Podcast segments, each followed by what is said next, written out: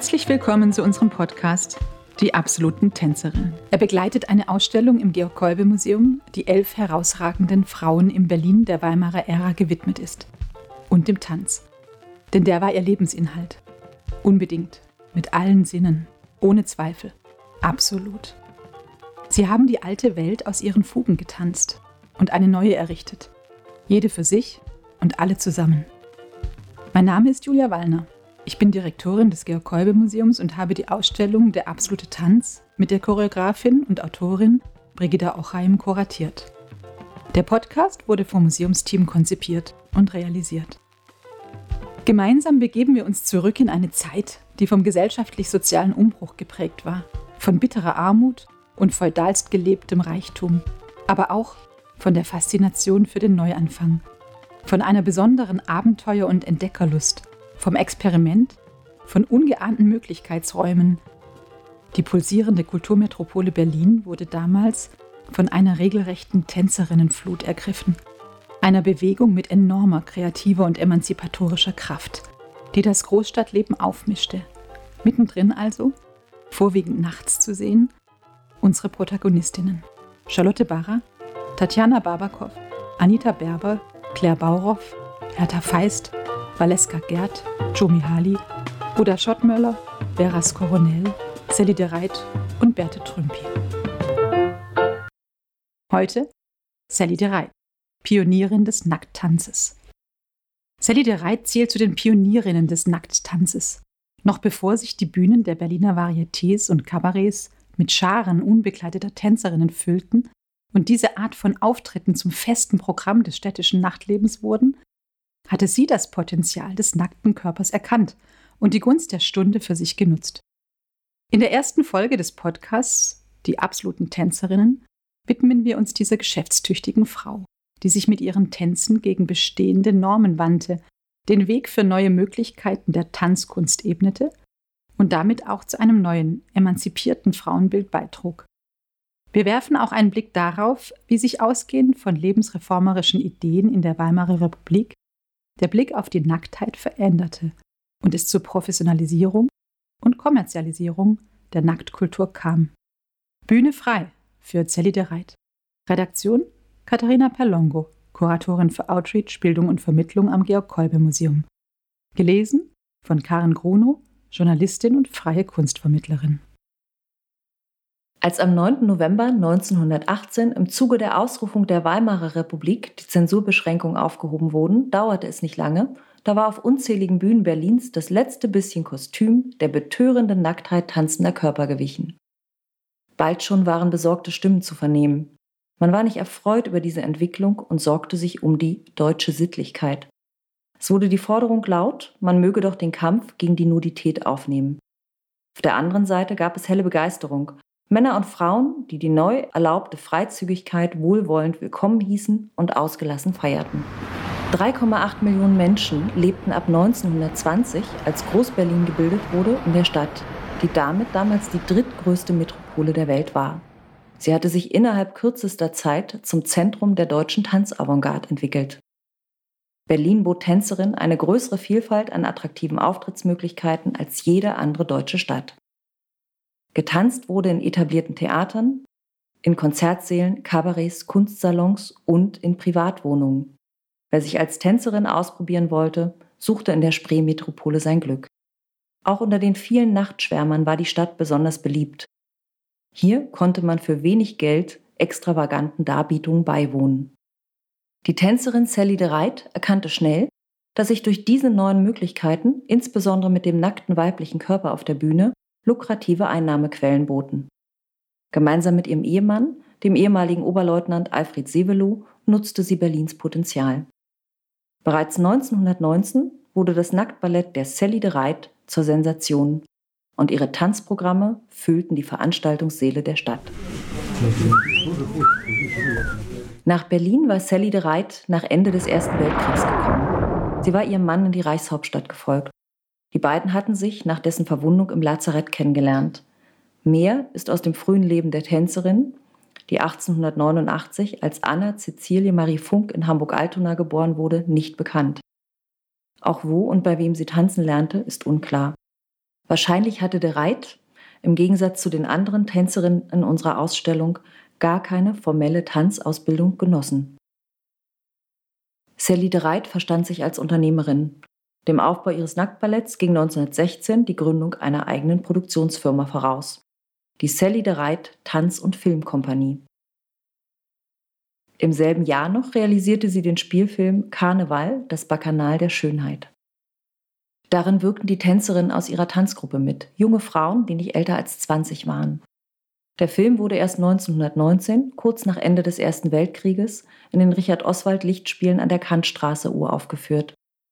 Es sollte die Reiz einziger Film bleiben, doch er stellte sich als sehr gewinnbringend heraus. Das bewegte Bild war die beste Werbung für Sally de Reitz Ballett, das im klassischen Sinne eigentlich gar keins war. Auch in anderen Filmen unter der Regie von Richard Oswald trat de Reit mit ihren Tänzerinnen auf. Ihre kostümlosen Darbietungen sorgten für Furore und machten den Namen de Reit zur berühmt-berüchtigten Marke.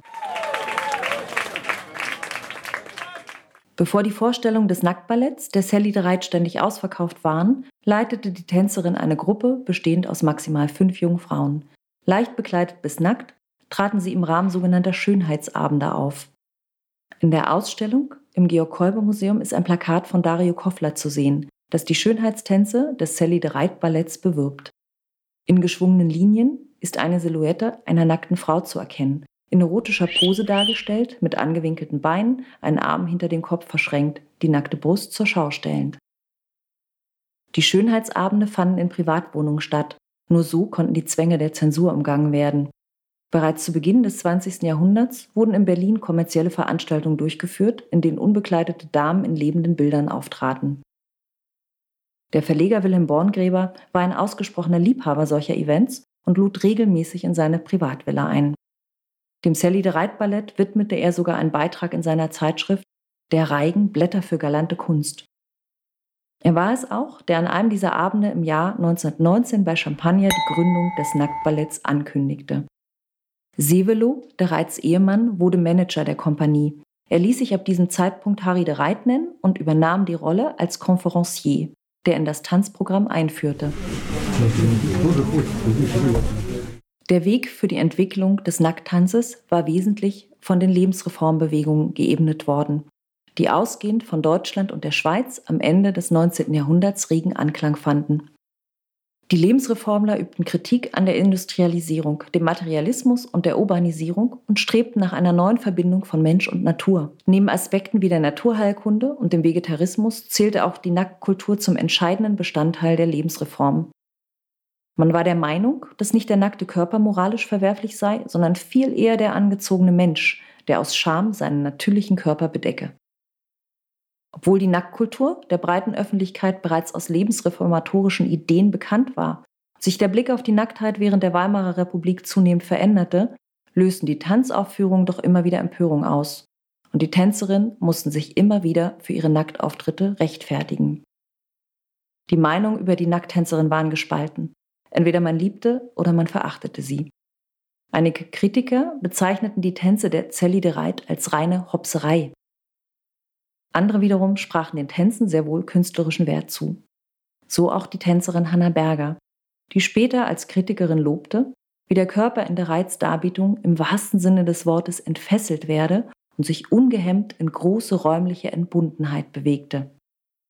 Eines ist sicher, mit dem klassischen Ballett hatten diese Choreografien nichts gemein. Die Aufführungen waren eher kurze Pantomimen und trugen Titel wie Der Vampir, Salome oder Tanz der Gladiatoren. Als Manager seiner erfolgreichen Ehefrau war insbesondere Sevelo darum bemüht, den künstlerischen Wert ihrer Darbietung zu betonen. In einem Programmheft von 1919 verglich er die Tänze mit der hellenistischen Kunst, die Sally de Reit als Inspirationsquelle diente. Absicht der Tänze war es, Schönheit in ihrer reinsten und wahrhaftigsten Form auf die Bühne zu bringen. Ein Plakat von Josef Fenniker von 1920, das in der Ausstellung im Georg-Kolbe-Museum zu sehen ist, zeigt ein etwas anderes Bild. Dargestellt sind drei nackte Tänzerinnen, zwei kniend und die dritte in einer Rückwärtsbeuge, deren Bewegungsgesten eher expressionistisch anmuten. Schon 1920 war das Nacktballett der Sally de Reitz so erfolgreich, dass es eine Saison lang seine eigene Bühne in der Motzstraße in Berlin-Schöneberg bespielte. Um diese Zeit war auch die heute legendäre Anita Berber Teil des Balletts. Bei Sally de Reit stand die spätere Ikone und femme fatale zum ersten Mal nackt auf der Bühne. Hier lernte Berber auch ihren zukünftigen Lebenspartner Sebastian Droste kennen, der mit dem Tanz Opiumrausch für großes Aufsehen gesorgt hatte. Die Stücke, die die beiden bei Sally de Reit tanzten, waren sicherlich eine wichtige Inspirationsquelle für die von ihnen 1922 konzipierten Tänze des Lasters, des Grauens und der Ekstase, die in Wien enorm viel Aufmerksamkeit erregten. Unsere nächste Podcast-Folge wird näher auf Berber, ihre Tänze und Exzesse eingehen, aber wir bleiben zunächst noch einen Moment bei Sally de Reit. Denn bereits die füllte mit ihren gewagten Auftritten die Varietés wie den Schwarzen Kater oder das Lindenkabarett und sorgte für viele Skandale. 1922 wurde ihr der Prozess gemacht. Vorwurf Blasphemie. In einer Friedhofsszene hatte die Tänzerin dem Vampirismus gefrönt. In einem anderen Stück hatte sie eine Nonne pantomimisch dargestellt. Diese wurde darin fälschlicherweise beschuldigt, ihr Keuschheitsgelübde gebrochen zu haben, woraufhin sie sich vor einer Marienstatue auf die Knie warf und nackt auszog. Das war mehr, als man damals zu tolerieren bereit gewesen war. Der Staranwalt Erich Frei übernahm den Fall und erwirkte eine In-Augenscheinnahme der Tanzdarbietung, die im Theatersaal des ehemaligen Landwehr-Offizierscasinos am Bahnhof Zoologischer Garten stattfand. Also genau dort, wo heute im Museum für Fotografie Helmut Newtons berühmte Porträts nackter Frauen ausgestellt werden. Hohe Würdenträger wie Pfarrer, Maler und Ärzte wurden als Sachverständige geladen. Die achte Strafkammer des Berliner Landgerichts verurteilte die Hauptbeteiligten zu einer Geldstrafe. Verboten wurde die Aufführung allerdings nicht. Sally de Reit wurde jedoch auferlegt, dass ihre Tänzerin den Brust- und Hüftbereich verhüllen mussten war der Nacktanz auf dem Höhepunkt von der Reizkarriere noch fast ein Nischenprodukt gewesen, so waren kostümlose Tänzerinnen nur wenige Jahre später schon längst zum Markenzeichen des Berliner Nachtlebens geworden. Sally de Reit konnte nicht mehr mit dem Tempo und der Dynamik der neuen Generation von Nacktänzerinnen mithalten, deren Wegbereiterin sie doch gewesen war.